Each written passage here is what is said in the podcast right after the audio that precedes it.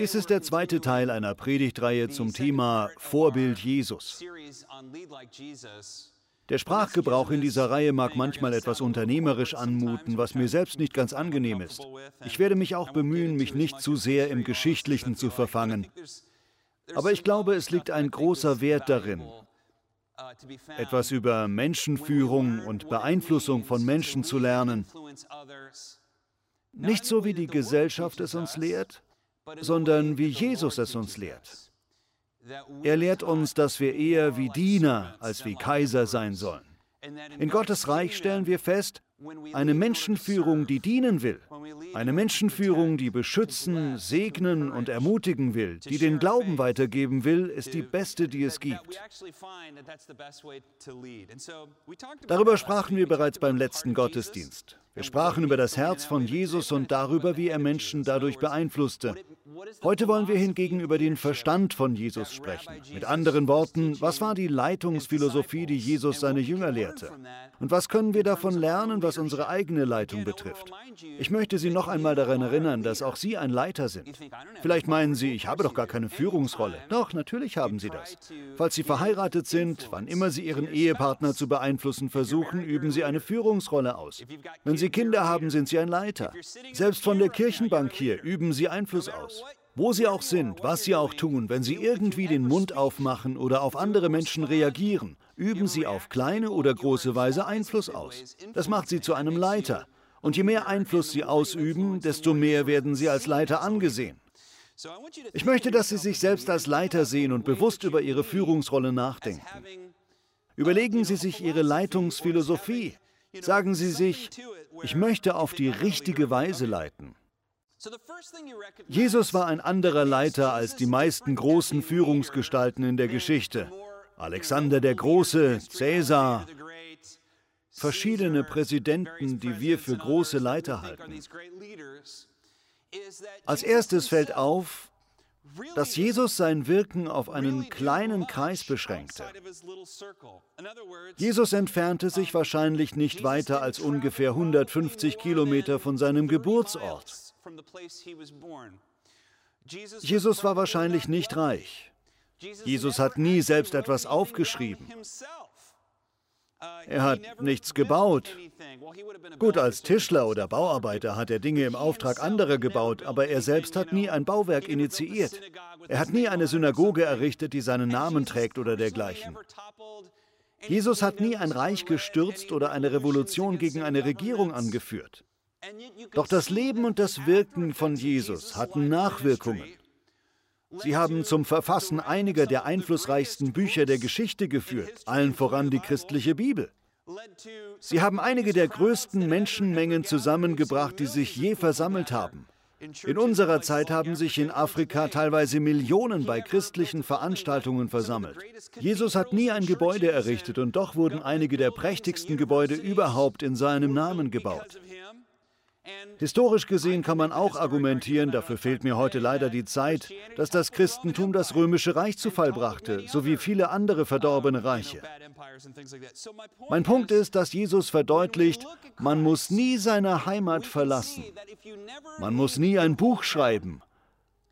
Man muss nie ein Gebäude errichten. Man muss nie riesige Menschenmengen anziehen und kann doch der einflussreichste Leiter in der Geschichte sein. Davon können wir uns etwas abschauen. Wollen wir etwas bewirken, dann müssen wir uns anschauen, wie Jesus geleitet hat. Eines der ersten Dinge, die einem auffallen, ist das, was Harry Truman gesagt hat. Es ist erstaunlich, was man alles erreichen kann, solange einem egal ist, wer die Lorbeeren kassiert. Wenn ich mir die Unterschiede zwischen dem Leitungsstil von Jesus und dem der meisten großen Leiter in der Geschichte anschaue, sehe ich vieles, aber der größte Unterschied ist folgender. Das ist etwas, worüber ich heute mehr sprechen will, weil ich möchte, dass das bei Ihnen hängen bleibt.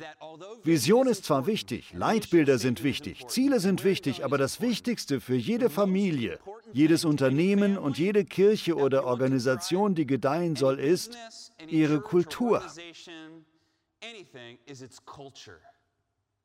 Es kommt auf die Kultur an, auf ihre Werte.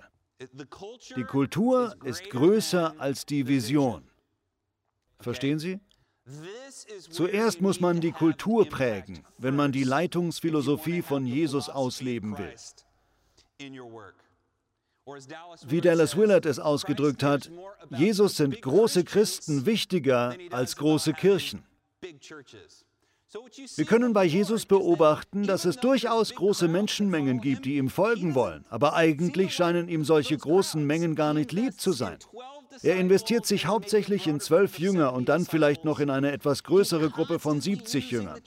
Er nutzt immer wieder die verschiedenen Schwierigkeiten, auf die sie stoßen, um das persönliche Wachstum seiner Jünger zu fördern.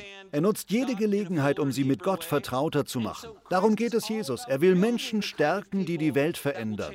Er will nicht derjenige sein, der die Welt direkt verändert. Dieser Unterschied ist mir schon oft aufgefallen.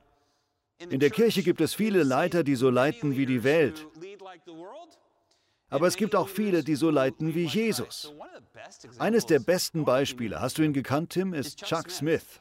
Ich weiß gar nicht richtig, wie Chuck Smith überhaupt aussieht. Ich habe nur ein vages Bild vor Augen. Aber die Auswirkung, die er durch die Jesus-Bewegung gehabt hat, ist enorm. Haben Sie schon mal davon gehört? Die Bewegung fing hier in Kalifornien an, in Costa Mesa, wo ich lebe. In den 1960ern und 70ern hat Chuck Smith durch die Jesus-Bewegung eine ganz starke Auswirkung auf die Welt, die immer noch anhält. Heute gibt es tausende Calvary Chapels Kirchengemeinden auf der ganzen Welt wegen der Leitungskultur dieses einen Mannes. Allerdings stellte er sich selbst nicht in den Mittelpunkt. Unter seinen Zeitgenossen gab es viele andere Pastoren, die eindrucksvolle Arbeiten leiteten, Gebäude bauten und Einfluss hatten, aber nach ihrem Dahinscheiden schied auch ihr Einfluss dahin. Wenn es um diese großen Fragen geht, die wir im Leben stellen, um die Lebensphilosophie Gottes, dann möchte ich Ihnen vor allem sagen, Gott geht es darum, Sie als Mensch zu formen. Oder vielleicht sollte ich es so ausdrücken. Gott möchte erst ändern, wer Sie sind, bevor er ändert, wo Sie sind. Er möchte ändern, wer Sie werden können. Er möchte Sie stärker, klüger, liebevoller und freudvoller machen, bevor Sie erleben, wie Ihre großen Träume und Lebensziele verwirklicht werden. Okay, machen wir weiter. Diese Einsicht, dass die Kultur wichtiger ist als die Vision, ist etwas, was ich auf vielen unserer Missionsreisen gelernt habe. Hannah und ich haben zahlreiche humanitäre Missionseinsätze auf der ganzen Welt mitgemacht. Genauer gesagt haben wir uns in Panama kennengelernt und später haben wir noch mehrfach solche Reisen unternommen. Hier ist ein Foto von mir in Nepal. Das war mein letzter Missionseinsatz. Ich war 25 Jahre alt mit einem Bart und langen Haaren. Was für ein gut aussehender Kerl. Ich meine damit natürlich meinen Schwager, der hinter mir steht. Und hinter ihm ist ein Mann namens Chris Frantum. Können wir einmal den Winkel ändern, um das ganze Foto zu sehen? Das ist in Nepal. Diese Hängebrücke ist mehr als 100 Meter lang und ist aus Stahl. Sie hängt im Himalaya-Gebirge nicht allzu weit vom Mount Everest beim Last Resort, ein Wortspiel, das sowohl der letzte Ausweg als auch die letzte Zuflucht bedeutet. Ich weiß nicht, ob ich Ihnen schon mal die Geschichte erzählt habe. Eigentlich fehlt die Zeit, aber egal. Es hat auch nichts mit meiner Predigt zu tun. Eines der besten Dinge an Missionsreisen ist Chaos. Man lernt dort, dass man das Leben am besten meistern kann, indem man jemand ist, der auch in einem chaotischen Umfeld gedeiht. Dieser Tag war einer der wichtigsten Tage in meinem Leben. Es war der erste Tag, wo wir von Kathmandu aus den Mount Everest sehen konnten, der noch über 150 Kilometer entfernt war. Zu unserer Gruppe gehörte auch ein australischer Mann und ich werde nie vergessen, was er mir gesagt hat. Und zwar meinte er, Bobby, was heiße Getränke betrifft, gibt es hier zwei verschiedene Länder, Kaffeeländer und Teeländer. Nepal ist ein Teeland. Du wirst hier keinen Kaffee finden, mein Freund. Ich war ein bisschen deprimiert deswegen. Mein Respekt an alle Australier. Ihr Landsmann hat mich vieles gelehrt und ich habe viel von ihm gelernt. Jedenfalls erspähten wir den Mount Everest und machten uns auf den Weg. Wir hatten einen kleinen Bus vollgestopft mit 15 Missionaren. Während unseres Aufenthaltes hatten die Maoisten in Nepal die Regierung gestürzt. Es gab viele kommunistische Studenten, die alles dicht machten. Es wurde ein Schutz an Ort und Stelle ausgerufen, was auf ein Reiseverbot hinauslief. Wir durften eigentlich nicht reisen.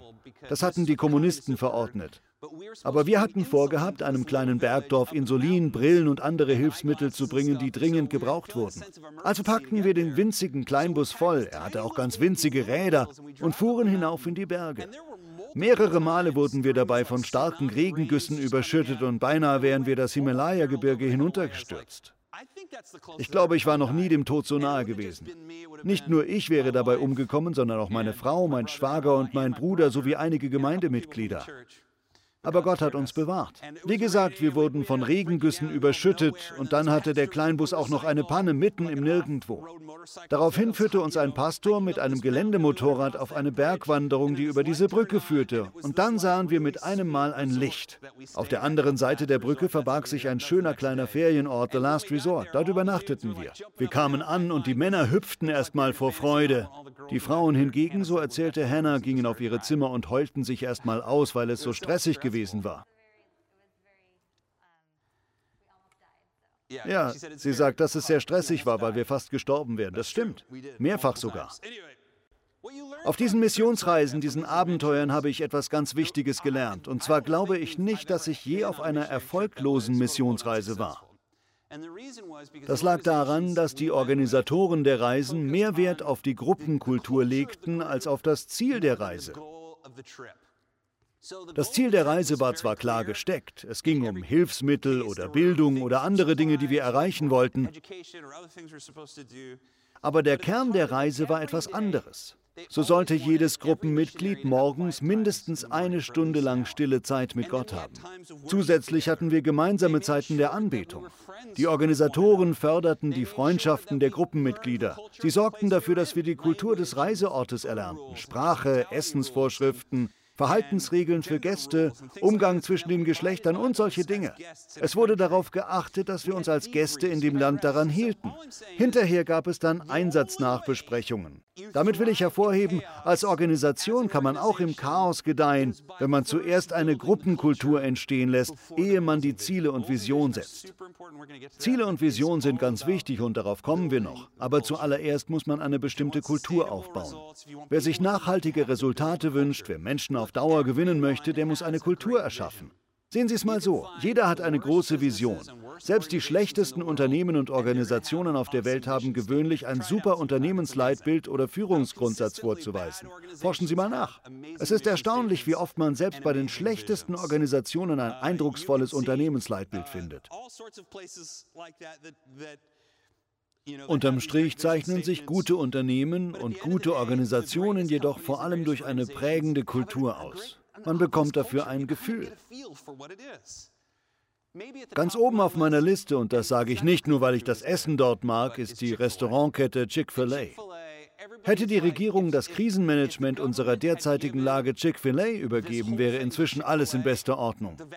Das Virus wäre weg. Chick-fil-A. Ich hatte einen Freund, der einmal anmerkte, man könne ganz schnell herausfinden, ob jemand bei Chick-fil-A arbeitet. Man müsse nur Danke sagen.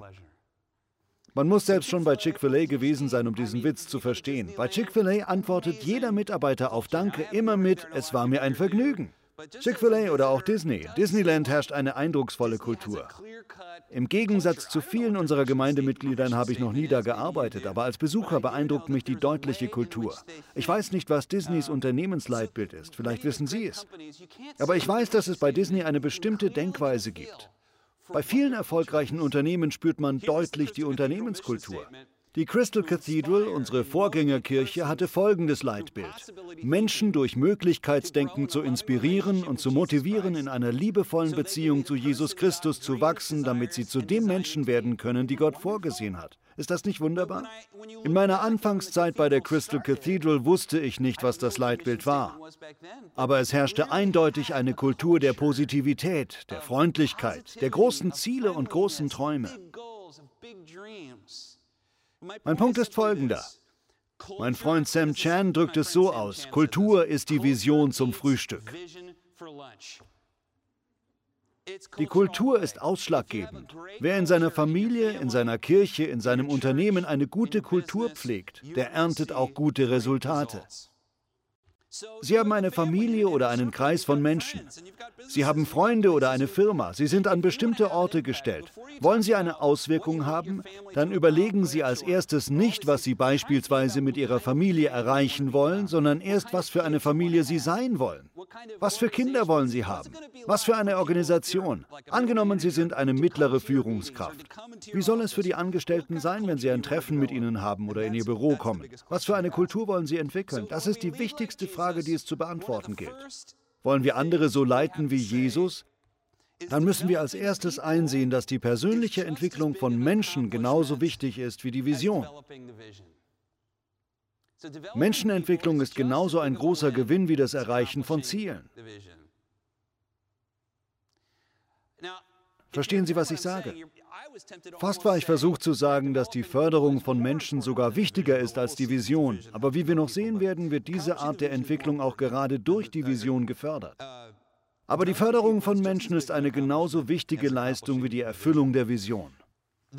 Wir wollen Menschen entwickeln, damit sie ihre gottgegebenen Gaben einsetzen und in der Welt, in die Gott sie berufen hat, etwas bewirken können.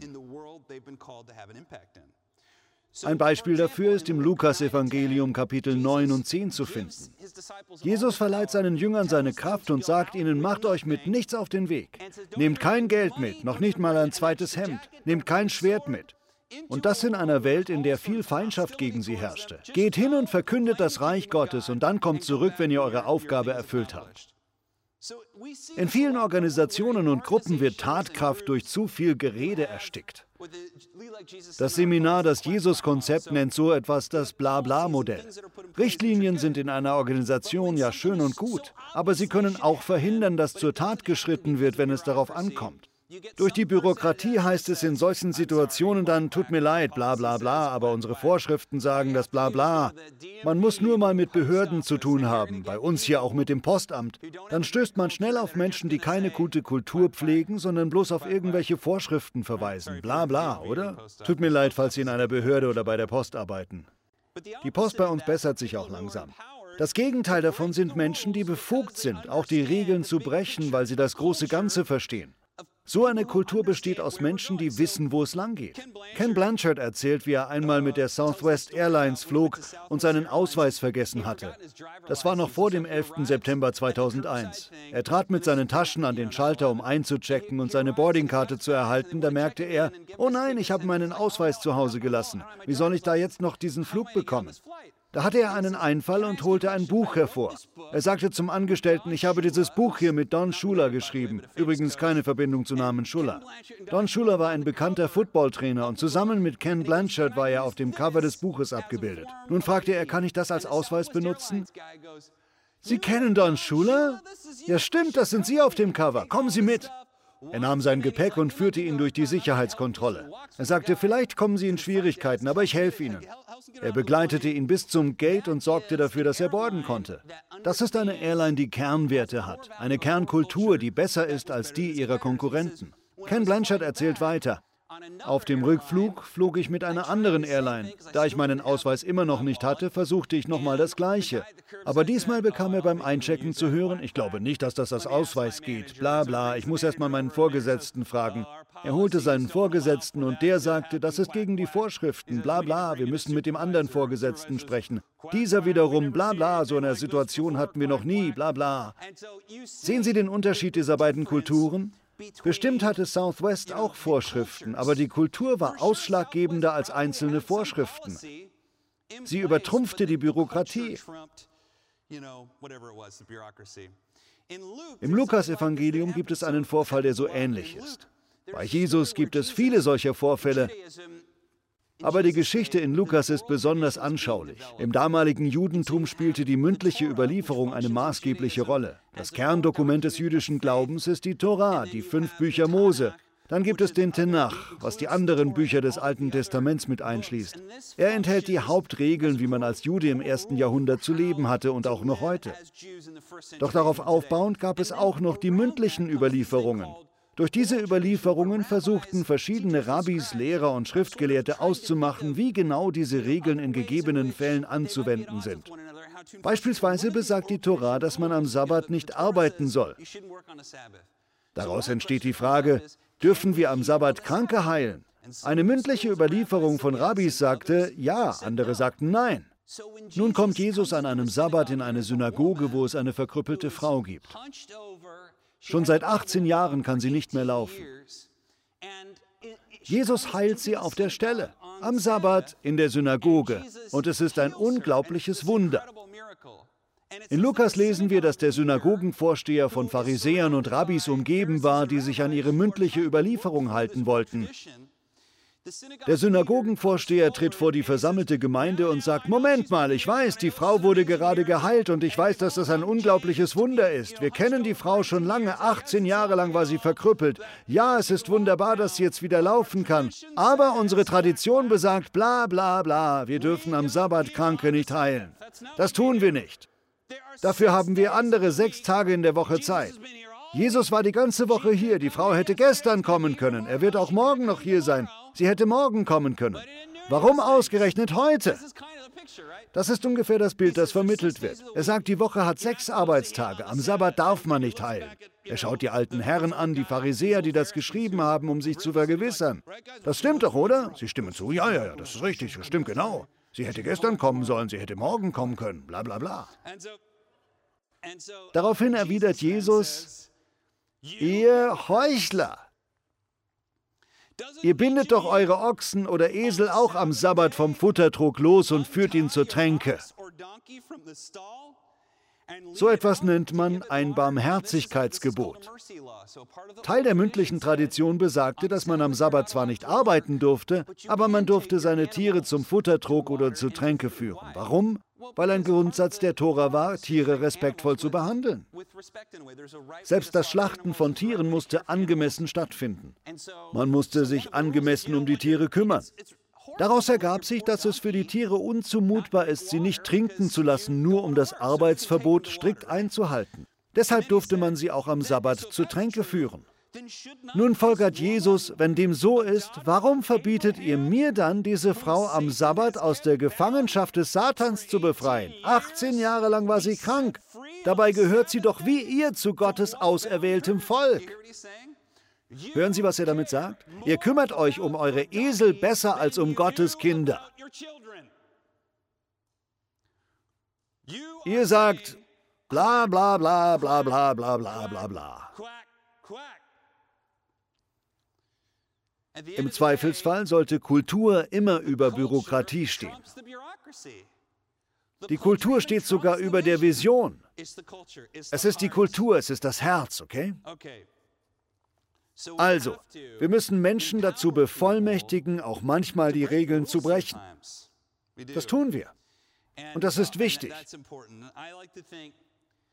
Ich halte das für einen Schlüssel.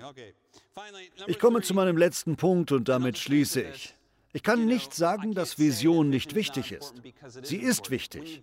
Wenn man die richtige Kultur und das richtige Team aufbaut, ja, dann sind auch große Ziele wichtig. An einer großen Vision zu bauen, formt auch das Team. Das ist ganz entscheidend. Ich möchte mich noch einmal dafür entschuldigen, dass ich gerne Videospiele spiele.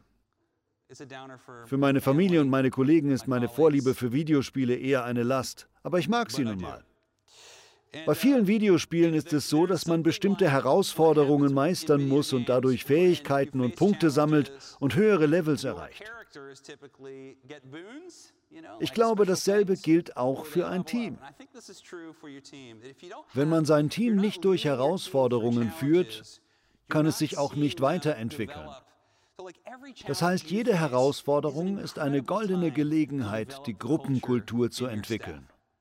So auch in der Corona-Krise.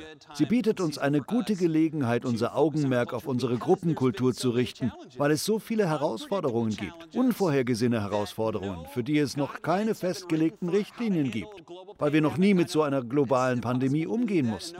Ich weiß, das ist nur schwer zu glauben, aber in unserer Kirche haben wir eine Kultur, die auch im Chaos gedeiht. Deshalb ist es für uns eine gute Zeit. Wer eine glasklare Vision hat, der muss teilweise sogar bewusst dafür sorgen, dass es genügend Herausforderungen gibt, die das Team entwickeln. Zum Beispiel habe ich einen ehemaligen Soldaten einmal erklären hören, warum er nach dem Krieg, ich glaube es war der Zweite Weltkrieg, die Marine verließ. Und zwar sagte er, ich gebe das nur ungern zu, aber mir gefiel die Marine in Kriegszeiten besser als in Friedenszeiten. Denn in Friedenszeiten wussten wir in der Marine nicht, was wir mit uns anstellen sollten. Das Deck schrubben. Im Krieg hingegen gab es eine klare Vision. Oder bei Alice im Wunderland, da gibt es eine berühmte Szene. Alice kommt an eine Weggabelung und sie fragt die Grinsekatze, welchen Weg soll ich einschlagen? Die Grinsekatze erwidert, wohin willst du denn gehen? Sie sagt, weiß ich nicht. Dann sagt die Katze, in dem Fall spielt es keine Rolle, welchen Weg du gehst. Das ist auch im Leben so. Okay, zusammenfassend sei gesagt, wir lernen von Jesus, dass es völlig in Ordnung ist, nur eine kleine Gruppe zu beeinflussen. Sind Sie Vater oder Mutter, dann lassen Sie sich davon ermutigen. Kommen Sie nicht viel rum, dann lassen Sie sich davon ermutigen. Sie müssen nur zwölf Menschen beeinflussen und eine tiefgreifende Kultur in ihnen fördern, dann können Sie auch noch die Welt verändern, wenn Sie nicht mehr da sind. Sie müssen keine Bücher schreiben, Sie müssen keine großen Menschenmengen anziehen, Sie müssen nicht berühmt sein, Sie müssen sich nur in eine Handvoll Individuen investieren. Dann zeigt sich noch Generationen später, dass das ganz viel ausmacht. In unserer Welt, die so vom Ego angetrieben ist, kann man leicht das Gefühl bekommen, ich erreiche nicht viel mit meinem Leben, ich habe nicht viel vorzuweisen. Aber ich möchte Sie ermutigen, investieren Sie sich einfach weiter in Menschen. Das macht viel mehr aus als vieles andere. Gott wird Ihnen dabei helfen. Haben Sie einen großen Traum? Dann davon bin ich überzeugt, wird Gott Ihnen auch helfen, ihn zu verwirklichen. Aber zunächst möchte er Sie und Ihr Team aufbauen. Vater, wir lieben dich und wir danken dir für deinen Heiligen Geist. Ich bitte dich, dass du uns weiter zu dir ziehst, Vater. Baue weiterhin dein Leben und deine Güte in unserem Inneren auf. Hilf uns, Herr, zu wachsen und Jesus immer ähnlicher zu werden. Hilf uns, dynamische Leiter zu sein, die auf andere Menschen ausgerichtet sind. Herr, wir lieben dich. Im Namen Jesu. Amen.